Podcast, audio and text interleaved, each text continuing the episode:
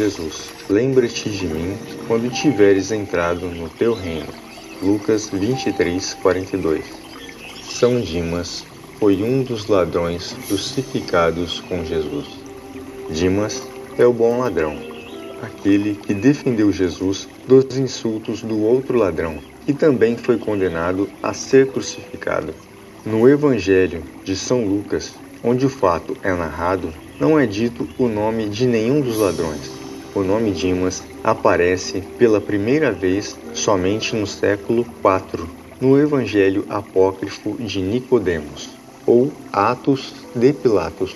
Aliás, o nome citado é Dismas, que em grego significa aquele que nasceu no pôr do sol. Há também outros relatos. Um diz que durante a fuga para o Egito, a Sagrada Família foi acometida de roubo por malfeitores. Na ocasião, Dimas defendeu a Virgem Maria e o menino Jesus, pois entre os ladrões existia uma regra para que nunca assaltassem mulheres e crianças.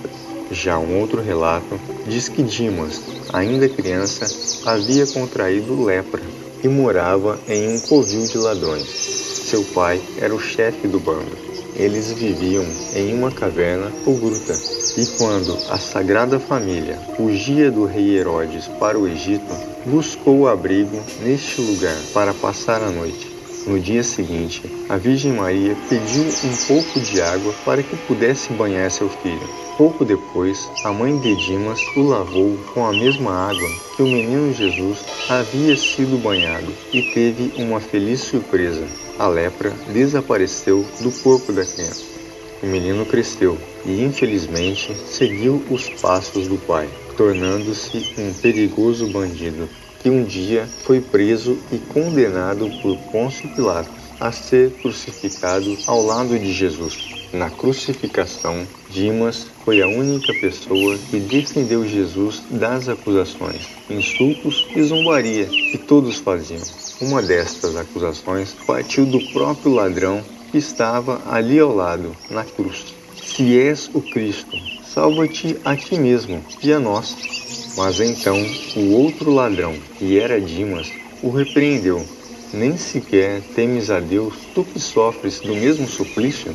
Para nós, isto é justo. Recebemos esta condenação pelos crimes que cometemos. Mas este não fez mal algum. E acrescentou: Senhor, lembre-te de mim quando tiveres entrado no teu reino.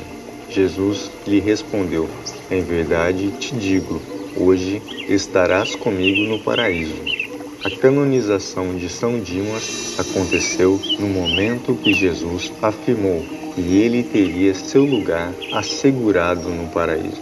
Você lembra do significado do nome Dimas? É aquele que nasceu no pôr do sol, ou seja, quando sua vida estava acabando, ele nasceu para Deus. São Dimas, o bom ladrão, é festejado no dia 25 de março. Se você gostou, compartilhe, clique no joinha e assim mais pessoas receberão a indicação desta história. Inscreva-se no canal, ative as notificações e venha conosco para esta expedição da vida dos santos católicos.